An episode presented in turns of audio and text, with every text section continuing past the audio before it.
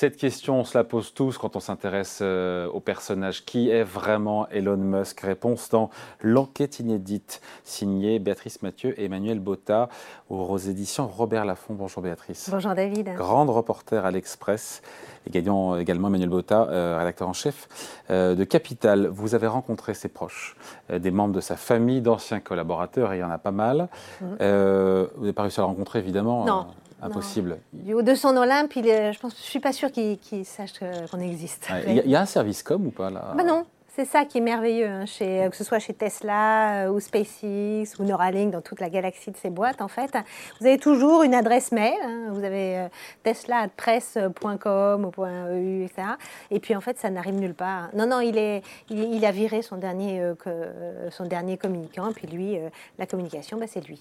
Bon, juste si on revient un petit peu en arrière, on peut parler de son enfance. Quel enfant était-il? On dit qu'il a souffert de, de moqueries, de violence, et il y a une volonté de, revanche, de prendre sa revanche. Je pense que le moteur de la revanche est quelque chose qui est très très important euh, chez lui, et on ne peut pas euh, comprendre en fait ce qu'il est en train de faire euh, aujourd'hui si on ne comprend pas les années sud-africaines. Donc Musk est né à Pretoria. Euh, il a vécu euh, à Pretoria dans un quartier, Clough, qui est euh, le quartier de l'élite blanche sud-africaine, vraiment très, très, très dur en fait. Et lui, dans ce pays en guerre, hein, quand il vit, c'est les années 80 et puis une partie des années 90, c'est la guerre, c'est la guerre à l'extérieur en fait du domicile, mais c'est aussi la guerre à l'intérieur en fait de sa famille ça se passe très très mal entre les parents. Il y a un divorce très très euh, houleux. Euh, nous, on a beaucoup rencontré, euh, beaucoup parlé à Errol Musk, qui est son père, qui est un homme très particulier, violent. Il faut voir que Errol Musk a abattu trois personnes qui rentraient dans sa propriété. Et il dit, bah, c'est normal, c'est comme ça, c'était la légitime défense, etc. Donc il vit et il grandit en fait dans une Afrique du Sud où il bah, faut être dur, il faut aimer le rugby, il faut faire du sport, etc. Et Musk, c'est pas ça du tout. Lui, euh, c'est un gamin euh, timide, très renfermé, qui passe des heures, des nuits entières dans ses bouquins. Euh, il adore la science-fiction. donc, il brille pas à l'école. et on a une anecdote, en fait, qui nous a été rapportée par le père, mais confirmée aussi par ses professeurs. Ils nous disent, bon, bah, les, les premières semaines à l'école, on voit un gamin qui regarde par la fenêtre, qui répond pas, mutique, etc. Et donc les parents sont convoqués. Et le directeur de l'école dit écoutez, il y a un problème, c'est qu'on pense que votre gamin, il est, il est attardé. quoi. Et donc l'école ici n'est pas faite pour lui, il faut lui trouver un établissement spécialisé. Et donc ça, ça montre euh, que euh, bah, c'est un personnage et un gamin euh, singulier. Bien plus tard, bien plus tard, dans une émission de télé, bah, il révélera en fait qu'il est, qu'il souffre en fait d'un syndrome autistique Asperger qui explique beaucoup de choses dans son rapport extrêmement compliqué avec l'autre. C'est-à-dire que c'est quelqu'un, et là, tous les gens qu'on a rencontrés qui ont travaillé de façon très très proche avec lui, nous disent que c'est quelqu'un avec, lui, avec lequel le fameux eye to eye, le, rapport, le contact visuel est extrêmement difficile. Il ne vous regarde pas dans les yeux, il regarde à côté, il parle, et euh, ses yeux tournent dans tous les sens. Et euh, quand il veut essayer de... Il, en fait des tonnes, en fait, pour essayer bah, d'avoir un comportement un petit peu normal, parce que ça a été très, très euh, compliqué. Son enfance a été très compliquée. Patron mégalo ou sauveur de l'humanité, au terme de votre enquête, qui a duré un petit moment, j'imagine, mm. Est-ce que vous avez tranché? Ben Les deux, les deux. évidemment, évidemment euh, mégalo, mais évidemment persuadé qu'il a un rôle euh, à jouer dans l'histoire humaine. C'est-à-dire, c'est plus que, euh, que dans l'histoire du business ou euh, vouloir faire des milliards. Je pense que c'est. il croit qu'il va sauver l'humanité. Il croit vraiment qu'il va sauver l'humanité. Ça peut paraître, pour nous, Européens, assez lunaire, en fait, mais il, en est vraiment persuadé et depuis très très longtemps, en fait. Il, est, il appartient à un courant, en fait, qui était très en vogue à la fin des années 90, qui avait été popularisé par un ingénieur qui s'appelait Robert Zubrin, qui avait euh, fondé la Mars Society. Et Musk a fait des pieds et des mains, en fait, pour adhérer à la Mars Society. C'est d'ailleurs par cette société un petit peu secrète qu'il a rencontré, en fait, tous ceux qui lui permettront de créer SpaceX, mais qui lui permettront aussi de racheter Tesla, parce que les vrais fondateurs de Tesla étaient eux aussi membres, en fait, de la Mars Society. Et l'idée le, vrai créateur de Tesla, je vous coupe, pardon. Martin Eberhardt. Exactement. C'était pas, c'était pas en fait. Euh, non, parce que, ce que, ce que parce que dans, les, dans la, comment dire, dans la, euh, dans l'histoire euh, que se construit Musk aussi, il, il, réécrit quand même une partie de l'histoire. Et en réalité, Tesla, Tesla c'est pas lui. Tesla, c'est pas lui. Tesla a été créé par deux ingénieurs dont Martin Eberhardt. Euh, et, donc, Martin Eberhardt était euh, un, membre de la Mars Society. Euh, le premier bolide, le petit roadster rouge, ce n'est pas, ce n'est pas Musk qui l'a imaginé, c'est Eberhardt. Euh, il y a un côté imposteur quand même dans ce cas-là, bah, à l'histoire. Il, y a un côté euh, très flibustier, pirate. Euh, il, a, il, est rentré comme actionnaire chez Tesla, et puis à un moment, il a fait un coup d'État, il a viré les vrais fondateurs. Et il réécrit l'histoire en disant c'est moi qui ai créé Tesla. Ce qui est vrai dans, dans, dans, dans ce qu'il raconte, c'est que Tesla est devenu ce que l'on connaît aujourd'hui grâce à Musk. Et c'est Musk qui a fait de Tesla euh, ce que l'entreprise est aujourd'hui. Et que même, même euh, Eberhardt reconnaît que il n'avait pas imaginé ce que Musk a imaginé. Mais ça n'est pas lui qui a Donc c'est plus, euh, plus, un businessman qu'un ingénieur. Elon Musk. Non, parce que lui se présente d'abord comme un ingénieur, en fait, avant d'être un businessman. C'est pas, il n'est pas, euh, il, est pas guidé euh, par les milliards. Euh, et, pour, revenir, pour, revenir, sur cette, cette ambition messianique, à la Mars Society, tous ces gens-là, en fait, tout ce courant de la Silicon Valley est vraiment persuadé que de toute façon, l'humanité ne progresse que dans la conquête de nouveaux territoires, qu'aujourd'hui sur Terre, ben, il n'y a plus de nouvelles terres à conquérir et que de toute façon, le nouvel horizon, c'est l'espace. Et donc la survie de l'humanité, euh, c'est un avenir multiplanétaire. Et Musk en est totalement convaincu. Pourquoi il est obsédé par la fin du monde?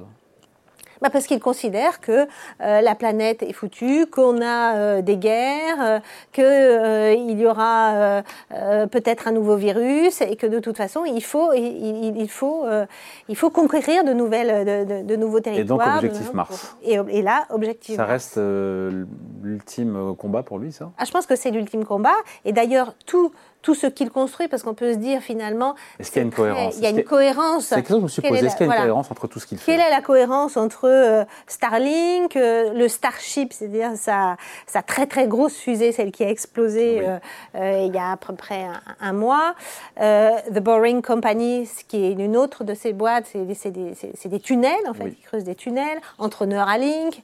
Quelle est la cohérence de tout ça? Eh bien, quand on euh, se dit que l'objectif ultime, c'est euh, la conquête de Mars, eh bien, chaque élément en fait, est une brique de cette conquête de Mars. C'est-à-dire évidemment euh, les fusées, les batteries et les voitures électriques pour euh, circuler euh, quand on sera sur Mars, les tunnels parce que on ne pourra pas vivre sur à la, surface de Mars parce que les, rayons sont c'est trop dangereux, donc on vivra dans les, dans, dans, les tunnels. Si on a envie de vivre dans ces conditions-là, je veux dire. ce que je veux dire, c'est extrêmement construit et, dans le but effectivement, dans ce but martien. Donc, ouais, donc euh, l'empire, euh, cet empire-là est cohérent. Il y a un management Musk mm. euh, parce que ceux qui ont bossé avec lui, qui témoignent, ça donne pas tellement envie, quoi. Non, ça donne pas tellement envie. Alors, c'est un management extrêmement brutal, on peut même dire violent, tyrannique, tyrannique, sans affect. Euh, où euh, vous êtes vous êtes viré, euh, c'est pas du jour au lendemain, c'est de l'heure à une autre, mais sans sans, sans, sans, forme aucune. Musk travaille énormément, il travaille jour et nuit, il n'a pas d'horaire, donc il appelle à 3 heures du matin, je veux ça tout de suite, et, donc on ne dit pas non à Elon. Mm. Euh, et, donc il lance une idée euh, en disant, ben, ça, est-ce qu'on peut être... Il, est très... Quand je dis il est plus ingénieur que businessman, c'est-à-dire qu'il challenge énormément ses équipes sur les côtés techniques en fait, mm. sur les spécificités des, modes, des moteurs, sur des... et, qui est quand même, il a une intelligence assez remarquable. Et, donc, en, se plongeant dans les sujets, il est capable de, de parler d'égal à égal avec les ingénieurs les plus affûtés de la propulsion de tel ou tel moteur, etc. Et donc, il les challenge. Et donc là, pour eux, c'est impossible de dire ah mais non, Elon, c'est pas possible parce que la, le, pas possible ne fait pas partie de son vocabulaire. Euh, de son vocabulaire. Euh, et donc, si le pas possible aboutit à que euh, sa voiture explose ou sa fusée explose, c'est pas grave parce que la construction et la façon dont il voit en fait sa méthode en fait industrielle fait que le, crash et l'échec fait partie du modèle. Et c'est ça qui est un, des très grands enseignements par rapport à la culture que nous avons en Europe du risque. C'est-à-dire que le risque et l'échec est un élément. Et d'ailleurs, si, on n'a pas échoué, c'est qu'on n'a pas été jusqu'au bout pour tester le modèle euh, et tester euh, la, résistance en fait de ce qu'on est en train de construire. Bon, on parle évidemment des Tesla. Ils sont les voitures leaders sur le marché américain. On parle aussi de la montée en puissance des constructeurs chinois. Est-ce qu'on peut dire qu'il euh, a révolutionné l'auto quand on voit cette compétition farouche avec les, le secteur euh, automobile chinois? Est-ce qu'il y a un muskisme? Ah oui, je pense qu'il a, il a révolutionné euh, l'automobile, évidemment. En, faisant, ce qui est assez rigolo, c'est que en faisant presque l'inverse de ce que Ford a fait au, début du XXe siècle. C'est-à-dire que Ford avait fait une production de masse en série en partant sur la Ford T, c'était la voiture pour tout le monde en fait. Lui, il a commencé Tesla en, partant sur du luxe, des voitures très très chères, et progressivement on voit, on descend plutôt euh, la gamme. Donc c'est vraiment une logique un peu différente.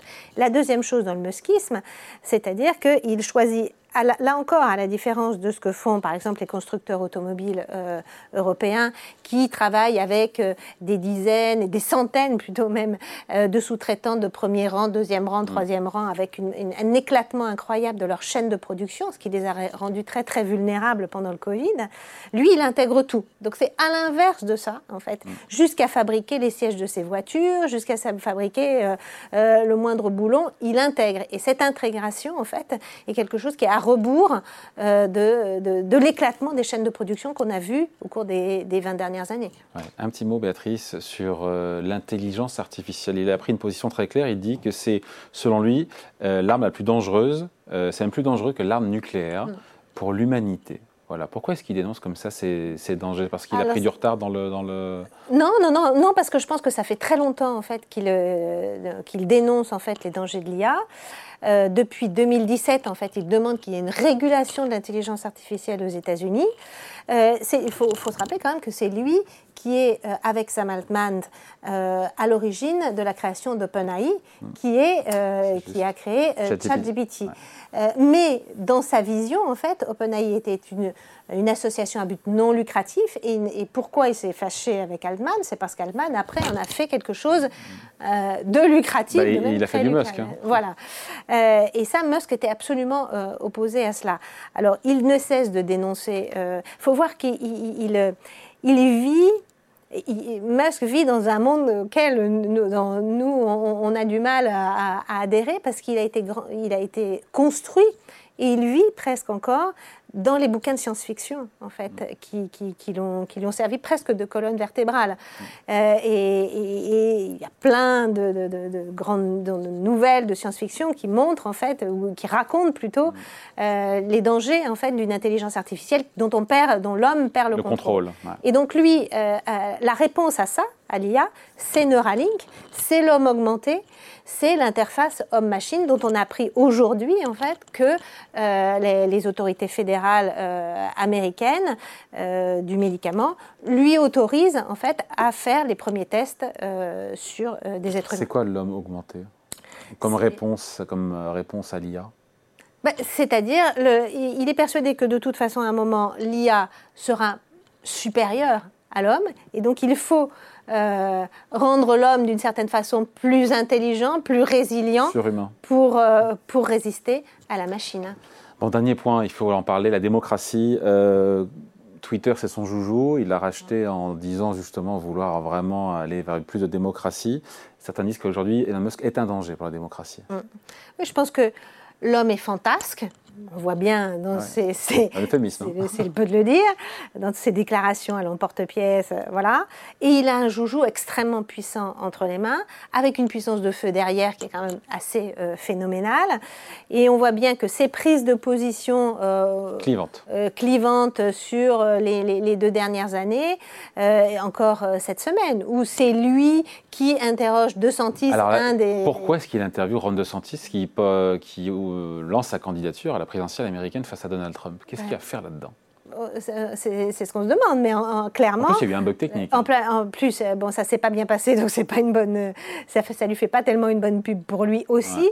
Euh, mais de toute façon, il se substitue aux médias. Il, il pense que de toute façon, les médias traditionnels, les journaux, les télés, etc., ne, ne servent à rien. Que le vrai pouvoir, la vraie information, elle est eh ben, dans la forme, dans le, dans Twitter et puis dans le chacun. Euh, C'est pas une information, c'est un- une opinion. Une opinion et que voilà, et que de toute façon les journaux sont morts. Et il se métamorphose, comme il n'a pas besoin de, de directeur de la communication pour faire les, les pubs, il n'a pas besoin de journaliste et lui-même fait l'interview de Ron DeSantis. Donc c'est totalement surréaliste.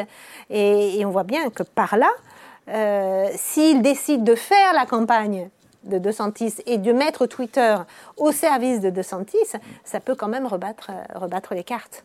Bon voilà, il faut lire l'enquête inédite Elon Musk signée Béatrice Mathieu, Emmanuel Botta aux éditions Robert Laffont. Merci Béatrice. Merci David. Salut.